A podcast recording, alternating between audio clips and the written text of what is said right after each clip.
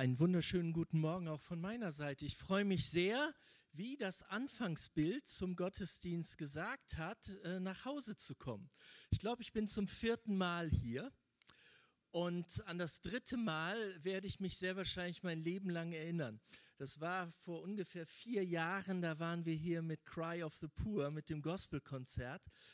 Und äh, ich glaube, ich war es selbst, der die Tour organisiert hat. Jedenfalls, wir sind hier, glaube ich, abends um elf rausgekommen und mussten am nächsten Morgen in Düsseldorf zwei Gottesdienste spielen.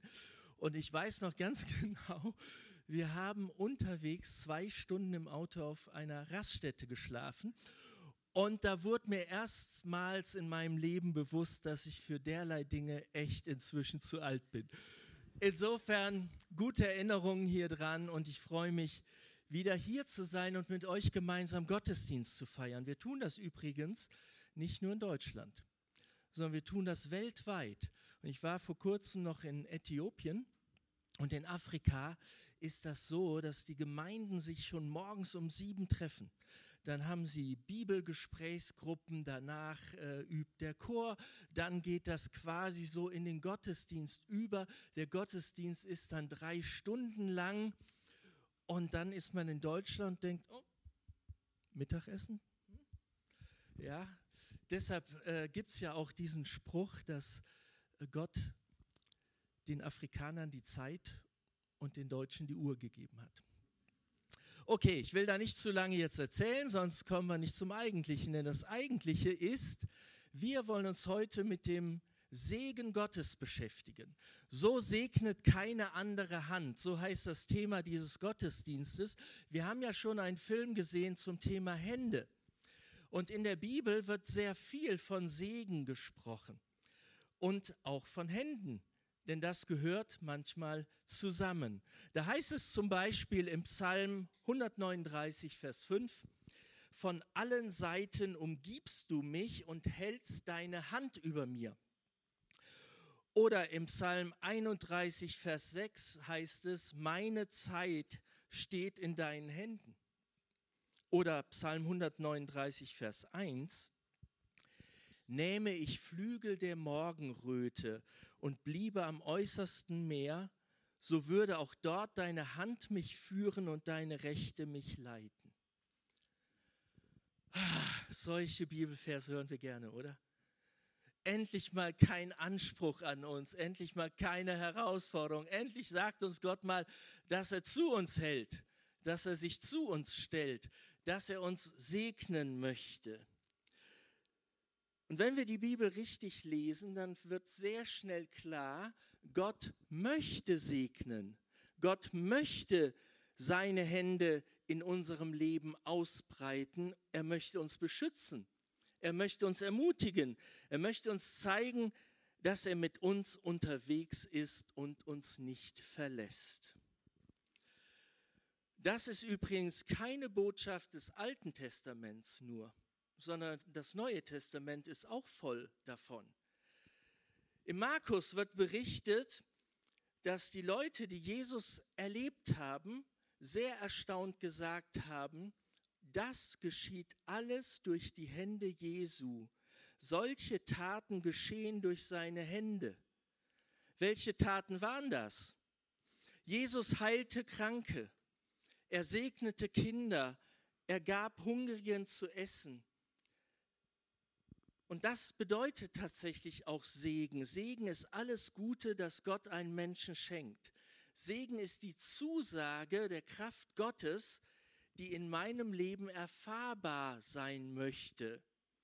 Da merken wir was, da passiert was. Segen ist zugesprochene Gegenwart Gottes. Und diese Art von Segen bedeutet Gesundheit, Nahrung, Kinder. Kinder können Segen, auch Teenager. Wohlergehen, Frieden und gelingende Beziehungen. Oder die Nähe Gottes in Zeiten erleben, wo man sich alleine fühlt. Stellt sich die Frage, dürfen wir um Segen für uns selbst bitten? Mal kurzer Test hier in, der, in dem Gottesdienst. Wer von euch möchte nicht gesegnet werden? Wer möchte nicht gesegnet sein? Keiner. Gegenprobe. Wer von euch möchte gern gesegnet sein? Wer möchte ein gesegnetes Leben leben? Das hätte mich jetzt sehr verwundert, wenn da nicht alle Hände hochgegangen wären. Wir wollen ein gesegnetes Leben leben. Aber noch einmal die Frage, dürfen wir ganz konkret für Segen für uns selbst bitten? Nicht für andere, für uns selbst. Eine von vielen Antworten auf diese Frage habe ich im Alten Testament gefunden, in den Chroniken. Dort wird von einem Mann berichtet, der sich getraut hat, ein interessantes Gebet zu sprechen, nämlich Herr, segne mich. Was ein Egoist, oder? Wie kann man sowas beten? Herr, segne mich. Jabes, so ist der Name dieses Mannes, hat folgendes Gebet gesprochen. Herr, segne mich. Herr, dass du mein Gebiet erweitern mögest. Lass deine Hand mit mir sein, dass du das Übel von mir fernhieltest und dass kein Schmerz mich treffe. Das ist alles andere als ein egoistisches Gebet. Wir bitten ja immer dafür, dass Gott die anderen segnet, aber doch nicht für uns selbst. Das wäre doch egoistisch, oder? Aber wünscht sich nicht jeder von uns gesegnet zu sein?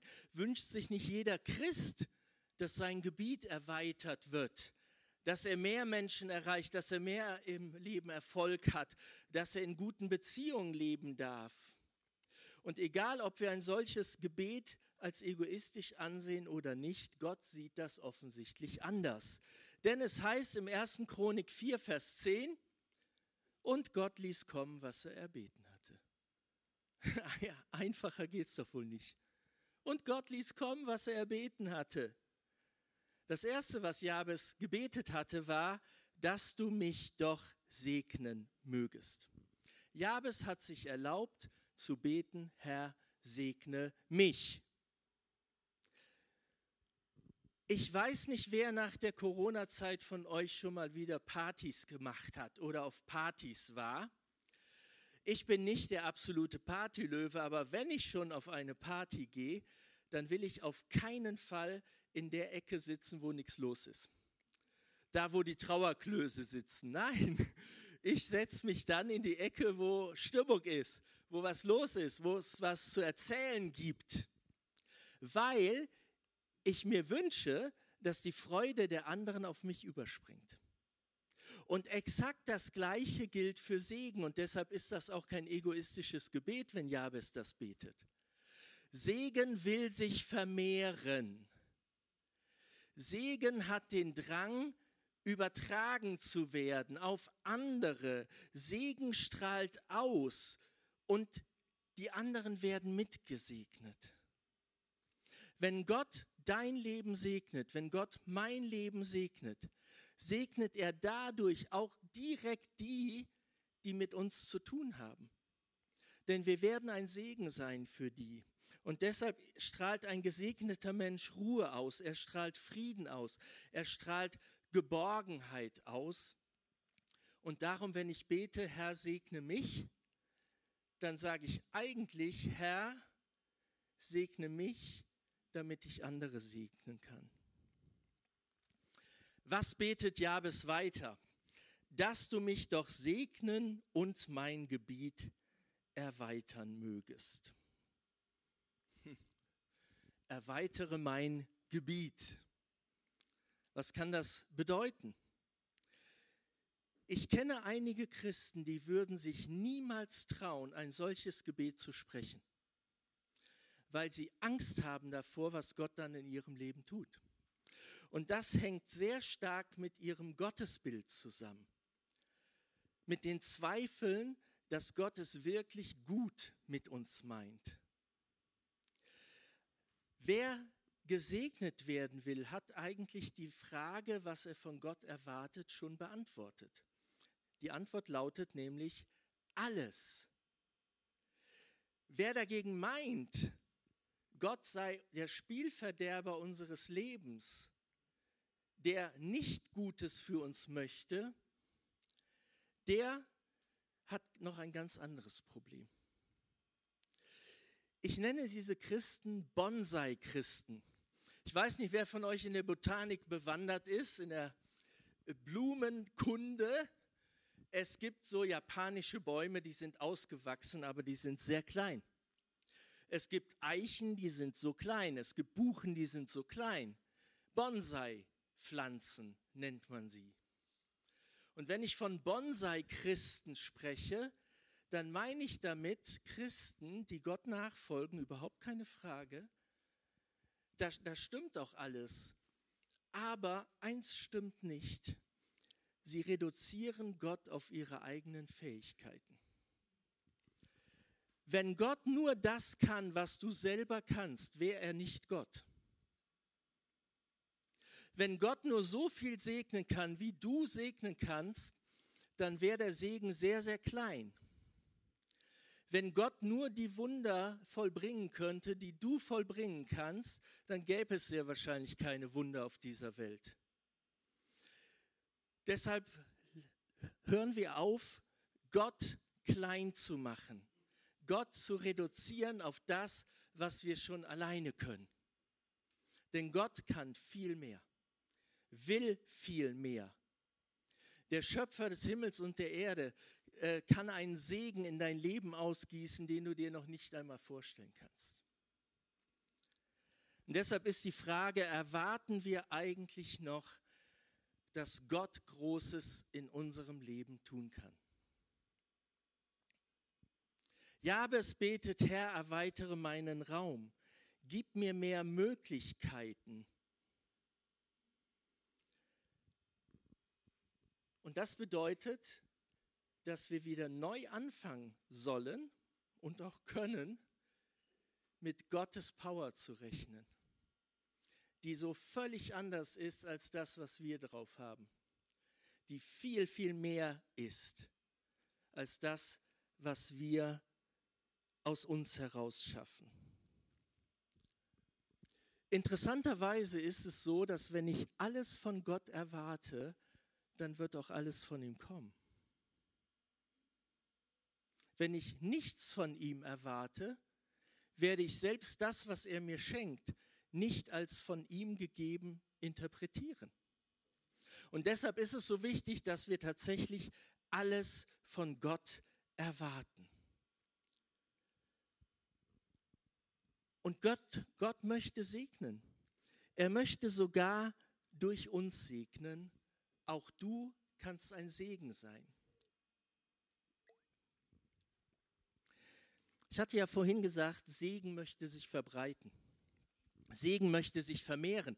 Segen möchte viele erreichen. Segen möchte durch uns fließen und von Hand zu Hand weitergegeben werden. Und dadurch entsteht ein wahrer Segensstrom. Gottes Segen fließt durch mich, durch mein Leben hindurch zu anderen. Ein Missionar hat mir mal folgende Geschichte erzählt.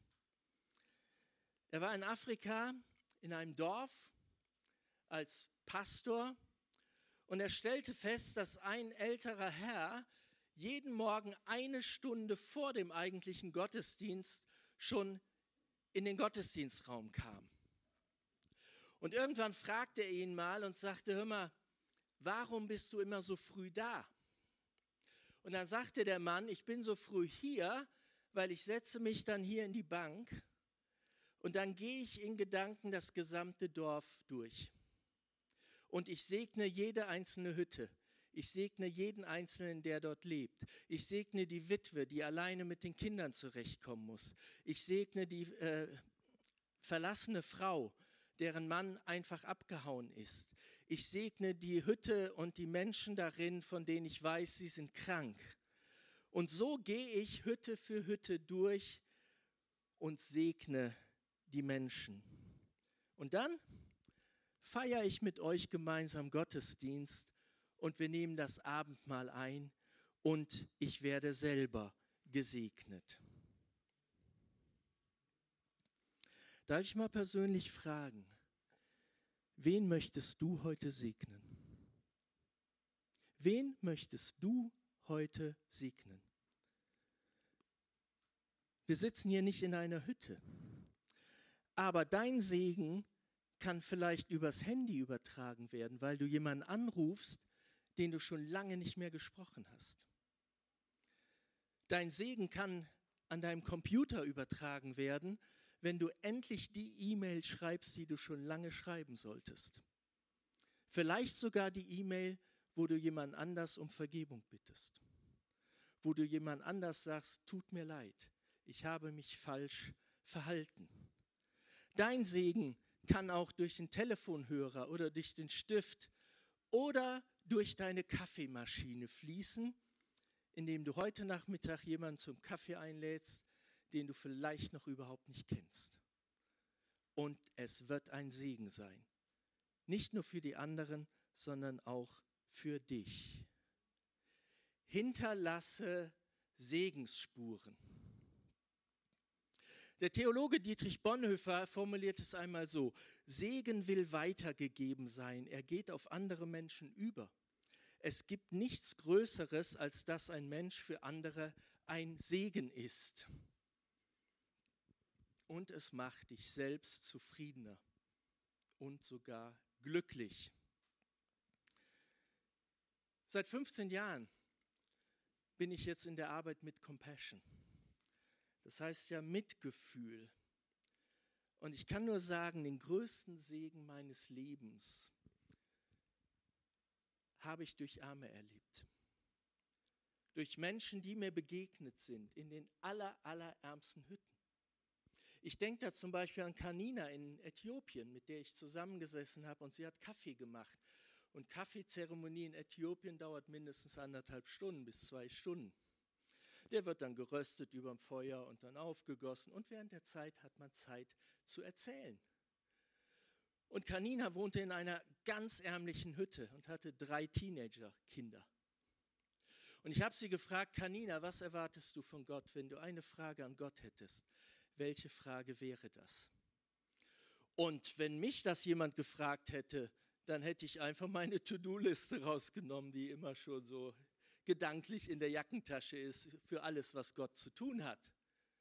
Kanina überlegte ganz kurz und sagte dann, Steve, ich habe keinen Wunsch an Gott. Denn Gott ist Gott. Er kann in meinem Leben machen, was immer er möchte. Durch solche Begegnungen lerne ich sehr viel. In diesen Begegnung mit den Armen in den Slums von Kalkutta, Kenia, Ecuador, Indien, Philippinen habe ich Menschen getroffen, deren ganzes Vertrauen auf Gott ausgerichtet ist.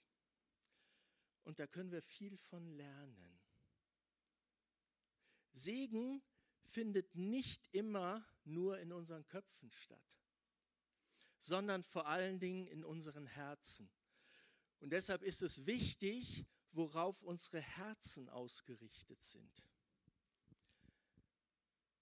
Der kleine Prinz, ein nettes Buch eines französischen Autors, Saint-Exupéry.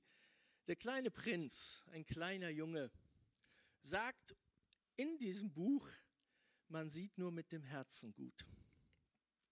Und das Sehen mit dem Herzen scheint eine besondere Art des Sehens zu sein.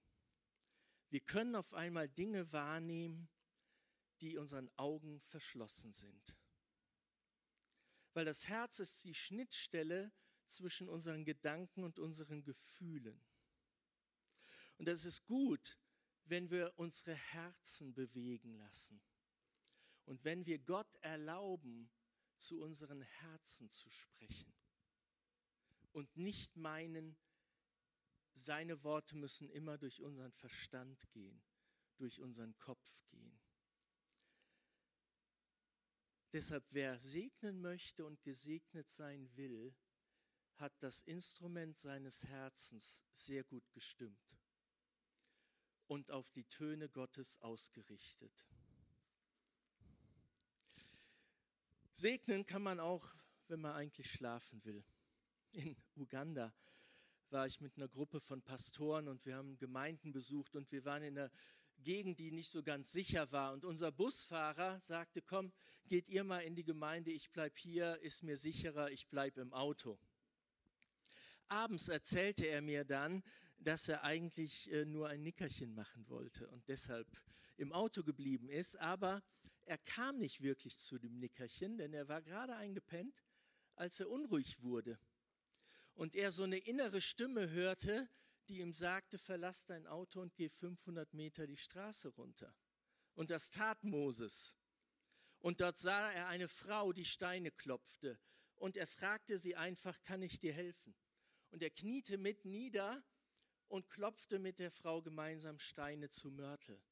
Und merkte dabei, dass die Hämmer völliger Mist waren.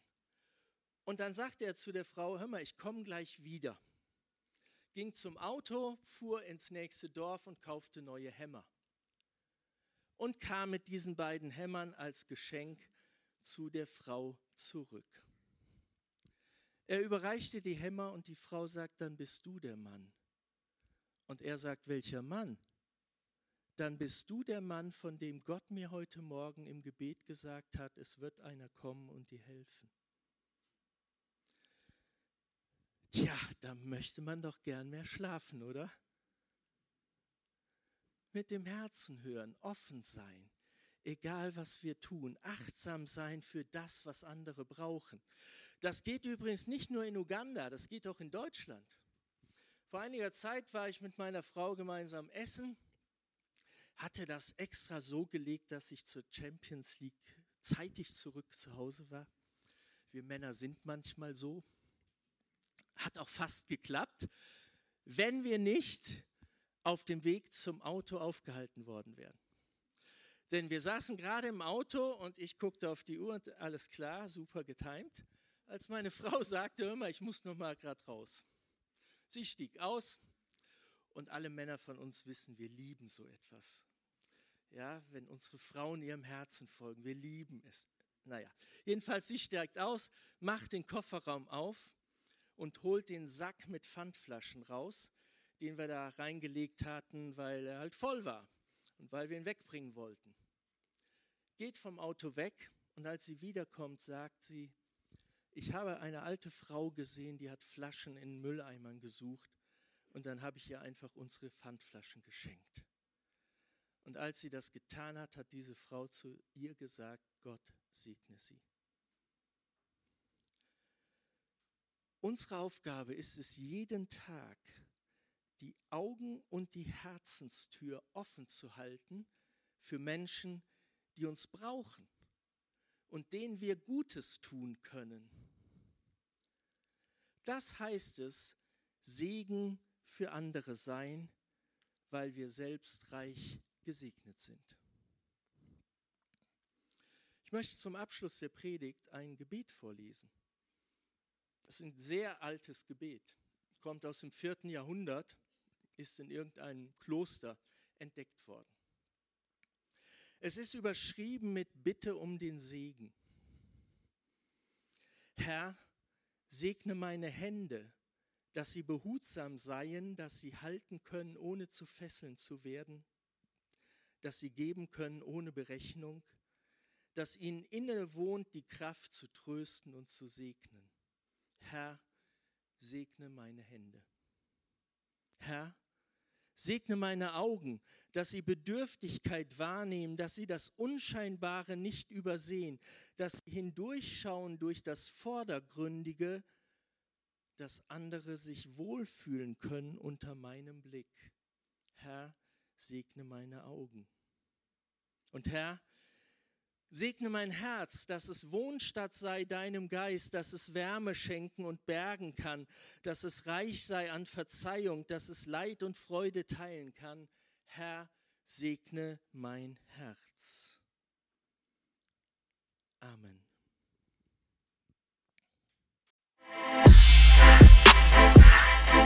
Thank